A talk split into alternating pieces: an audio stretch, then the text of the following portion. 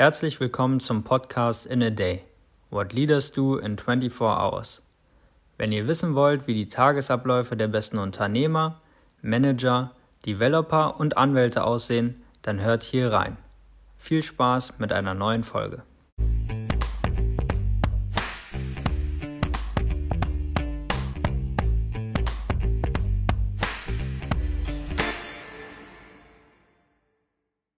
Herzlich willkommen zu einer neuen Folge des In a Day Podcast. Schön, dass ihr heute wieder dabei seid. Wir haben Thorsten heute hier. Er wird uns viel über seine Position und seinen Werdegang erzählen und ich freue mich, dass er hier ist. Hallo Thorsten. Timo, vielen Dank für die Einladung. Ich freue mich sehr, dass du heute hier bist. Magst du dich erstmal vorstellen? Was machst du momentan? Wie war so dein Werdegang? Ich bin im Moment als Geschäftsführer der Otto Group Media dafür zuständig, bei Otto das Vermarktungsgeschäft aufzubauen. Wir haben ja uns im Kennenlerntermin vorbereitet, gesprochen. Ich komme ja ursprünglich aus der Medienbranche. Ich habe ein Trainee bei Axel Springer gemacht, das ist natürlich schon ein bisschen her. Und bin nach meinen Stationen im Medienbereich Springer, Gruner, Tomorrow Internet einfach äh, nochmal als Geschäftsführer von AOL sehr stark auch in Technikthemen abgetaucht und bin im Moment dabei, bei Otto das Vermarktungsgeschäft aufzubauen. Vermarktungsgeschäft insofern, dass wir natürlich alle sehr stark beobachten, dass Amazon immer mehr Geld mit Media verdient als mit der Ware. Das gleiche beobachten wir bei Alibaba. Und äh, diesen Trend antizipieren natürlich auch deutsche Unternehmen wie Otto, wie Zalando, wie About You. Und äh, meine Aufgabe ist im Moment eine wahnsinnig spannende, weil sie so vielfältig ist. Also ich bin dabei, einmal das Produktportfolio äh, mitzudefinieren, also die Vermarktungsprodukte. Das sind natürlich heutzutage nicht nur Banner, sondern das sind Search-Produkte, das sind Datenprodukte. Ich bin dabei, den Marktangang zu definieren, sowohl vom Marketing wie aber auch vom Vertrieb und natürlich die ganzen Operations, wie man das am Ende abwickelt, bis hin äh, dazu, wie man äh, solche Themen auch komplett automatisiert und im Self-Service anbietet. Also eine sehr ganzheitliche Aufgabe. Ich würde sie unternehmerisch beschreiben und das in einem Konzern wie, wie Otto.de innerhalb der Otto Group, also eine sehr, sehr spannende Tätigkeit. Lass uns aber mal bei den ganzen Schritten und bei den ganzen Verantwortlichkeiten, die du gerade auch hast, vielleicht mal ein Stück weit weiter vorne anfangen. Wie kam es eigentlich damals dazu, dass du für dich herausgefunden hast, dass sowas wie Media oder generell alles, was vielleicht auch mit Kommunikation zu tun hat, für dich ein Bereich ist, in dem du dich wohlfühlst und wo du weiter wachsen willst, wo du dich entwickeln willst? Das war ursprünglich ein Betriebsunfall. um das mal so zu nennen, als es losging mit Springer. Ich bin von der, von der Ausbildung her, ich habe vor dem Studium eine Bankausbildung gemacht. Das machte man damals ja noch so. Ich kann mich daran erinnern, wie ich heutzutage in Unis bin und frage die Studenten, wie, wer von euch macht denn alles, hat noch alles eine Lehre gemacht bei BWLern. Dann gucke ich mal, da melden sich maximal so fünf Prozent. Zu meiner Zeit war es so, ich habe im äh, Sommersemester angefangen zu studieren an der Uni Hamburg da hat sich mehr als die Hälfte gemeldet. Und ich würde mal sagen, von den Jungs waren das dann so fast äh, zwei Drittel, die sich gemeldet haben. Und ich wollte, ich habe ich hab dann in meinem Studium viel gemacht. Ich war in Madrid eine Zeit lang. Ich war in äh, Tokio und hatte dann eigentlich sehr stark den, den Traum, ins äh, Corporate Banking zu gehen, internationales Bankgeschäft. Und als ich fertig war mit dem Studium, war das gerade äh, nicht so positiv. Die Banken haben ihre internationalen Aktivitäten runtergefahren, fast wie heute. Und äh, dann hat man mir eine Zweigstelle in Altona angeboten und das war genau das, wozu ich eigentlich keine Lust hatte, äh, eine Filiale zu leiten. Das war für mich so so unattraktiv, wie es eigentlich gar nicht unattraktiver sein könnte. Und dann habe ich gerebootet, habe gesagt, Mensch, okay, also Bank ist nicht so interessant äh, aktuell. Was was gibt's denn sonst für Alternativen? Und was für mir immer wichtig war, das habe ich in der Zeit auch identifiziert, für mich in äh, Berufsfelder einzusteigen, wo Wachstum drin ist. Ich wollte, vielleicht ich das aus der Bank auch so mitgenommen, ich wollte eigentlich nie äh, irgendwie, ich sag mal heute Karriere machen, indem ältere Leute in Ruhestand gehen, sondern ich, ich bin jemand, der Veränderung mag, der Wachstum mag, Disruption mag. Und ähm, das war so die Zeit, wo das Internet als B2C-Medium identifiziert wurde. Und ich glaube, ich habe bei Springer so mit die ersten Banner verkauft. Äh, da kann ich noch genau dran erinnern, an die kommen direkt. Das war so das erste Geschäft, was ich als Trainee gemacht hatte und äh, war in der glücklichen Situation, dass ich eigentlich fast immer in Geschäftsfeldern unterwegs war, wo sehr stark Struktur, Personal aufgebaut worden ist und äh, ich in Wachstumsumgebung war. Und äh, da war Springer in der Tat zu der Zeit, was digitale Medien betrifft, ja auch nicht nur damals, sondern auch heute äh, ganz weit vorne. Und das habe ich genossen. Was vielleicht von meiner Ausbildung zu sagen ist, das finde ich ganz spannend, das würde ich vielleicht auch heute weiterempfehlen. Ich habe zuerst, ich habe immer sehr versucht, generalistisch ranzugehen als an Themen, um möglichst einen breiten Hintergrund zu haben. Das finde ich ist für mich heute, heute auch wieder sehr, sehr spannend. Ich bin ja eigentlich jemand, der aus dem Medien- und Technologieumfeld kommt. Handel ist für mich in den letzten sechs Jahren nochmal was ganz Neues gewesen, auch wenn ich immer mit Handelsunternehmen in meiner Zeit zu tun gehabt habe. Und äh, diese Kombination aus breit an Themen ranzugehen und sich dann aber auch trotzdem zu spezialisieren und zu wissen, wo die Stärken sind und das in diesem generalistischen Umfeld dann spielen zu können, das ist eigentlich das, was mich ähm, in der Karriere eigentlich immer getrieben hat. Und äh, die Skills sind bei mir natürlich ganz klar, das ist eine Kombination aus Technologie und Sales, äh, wo, wo meine Leidenschaft pocht und alles andere habe ich mir natürlich dazu angeeignet. Dann lass uns mal vielleicht auch ein bisschen konkreter werden. Jetzt hast du ja eine Führungsposition.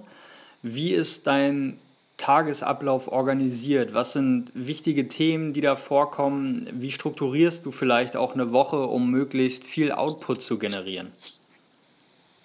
Ja, ich glaube, was einfach wichtig ist, dass man äh, mit Zielen arbeitet. Ne? Dass, dass du sagst, ich habe Tagesziele, ich habe Wochenziele.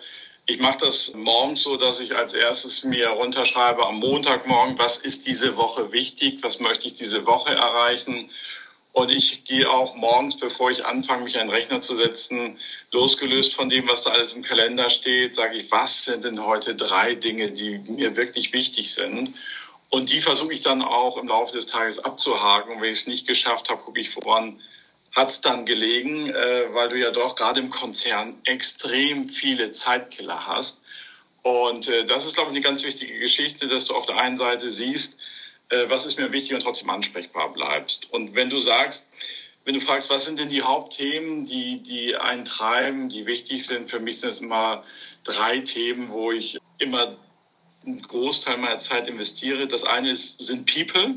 Ich glaube, ganz wichtig, dass du 20 bis 30 Prozent deiner Zeit äh, für dein Team hast, äh, für Personalthemen, Mitarbeiter ansprechbar bist, Mitarbeiter weiterentwickelt, sie förderst. Das zweite Thema ist natürlich Strategie.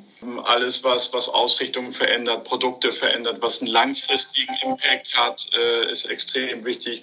Und das dritte Thema sind natürlich Zahlen alles, was deine P&L äh, weiter nach vorne treiben kann oder auch äh, irgendwo äh, signifikant verändert, dass du, dass du dieses, dass du einfach mit einem sehr klaren Zahlengrid unterwegs bist und guckst, äh, wo gibt's Drivers of Difference äh, und das sind eigentlich die Themen, die du immer im Auge haben musst. Und dann gibt's natürlich auch äh, natürlich jederzeit Projektthemen, Gerade wenn du in einem Unternehmen wie Otto bist, wo sich ja aktuell das ganze Geschäftsmodell verändert, nicht? wo du vom, vom Händler zur Plattform wirst oder von der hybriden zu einer hybriden Plattform, wie wir es so schön sagen, da stellst du das klassische Handelsgeschäft ja komplett einmal auf den Kopf.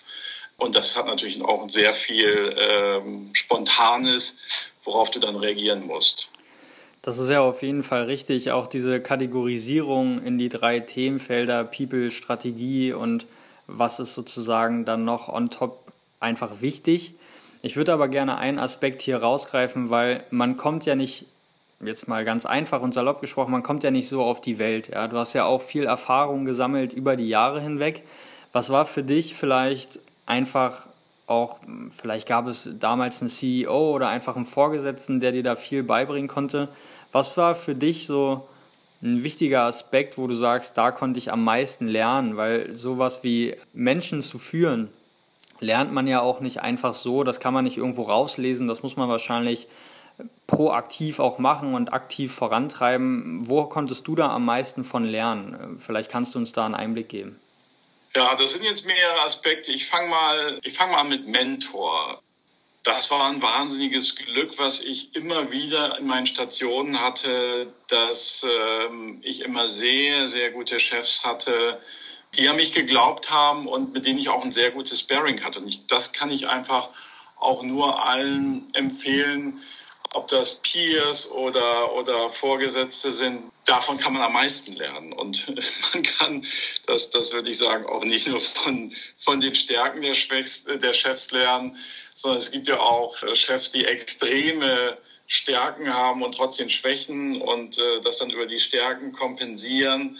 Aus beiden Dingen kann man lernen. Häufig ist auch menschlich, dass gewisse Skillsets auch, auch gewisse Schwächen beinhalten. Aber ich würde auch sagen, dass 80 Prozent der beruflichen Entwicklung Peers und äh, Vorgesetzte sind, die an einen glauben, die einen challengen, die einen entwickeln oder auch einfach nur Impulse geben und äh, die ein ehrliches Feedback geben. Äh, auch das ist ja nicht selbstverständlich, dass man in einer, in einer Feedback-Kultur ist, wo Dinge offen angesprochen werden. Und ich glaube, gerade in so einer Phase, wenn es losgeht im Job, äh, in der Phase 30 bis 40, 40 bis 50, so in diesen Phasen, da ist man ja auch noch sehr stark sich dabei, sich zu wandeln. Und auch die Umgebung wandelt sich natürlich. Also Feedback und Menschen, die an einen glauben, das finde ich extrem wichtig, extrem hilfreich. Neben natürlich klassischen Instrumenten. Und was ich genauso wichtig finde, das ist äh, ein ganz, ganz offener und konstruktiver Austausch unter Peers und immer vorausgesetzt, äh, dass dieses Team auch äh, den Spirit hat, dass es äh, voran will, dass es diverse zusammengestellt ist, dass man als Team gemeinsam was erreichen möchte und sich einfach auch gegenseitig pusht und den anderen mitzieht. Das macht dann und, und auch, dass man die Erfolge, die man zusammen erzielt, feiern möchte. Ich glaube, das ist ein ganz, ganz großes Erfolgsrezept ich glaube, extrem an diverse Teams, die äh, Spirit nach vorne raus entfalten und sich gegenseitig mitreißen können. Das ist ja auch ein großes kulturelles Thema, was generell natürlich auch durch viele neue, du hast gerade auch von Veränderungen gesprochen im Umfeld und so. Ich meine, gerade im Jahr 2020 haben wir jetzt eine große Veränderung, auch was Arbeitsmodelle angeht und so weiter. Aber diesen kulturellen Aspekt auch als Team zusammenzustehen und Ziele und Milestones erreichen zu wollen, ist ein wichtiger Aspekt. Ich würde dich abschließend gerne eine Sache fragen, auch aufgrund deiner Erfahrungen in anderen Positionen und über viele Unternehmen hinweg.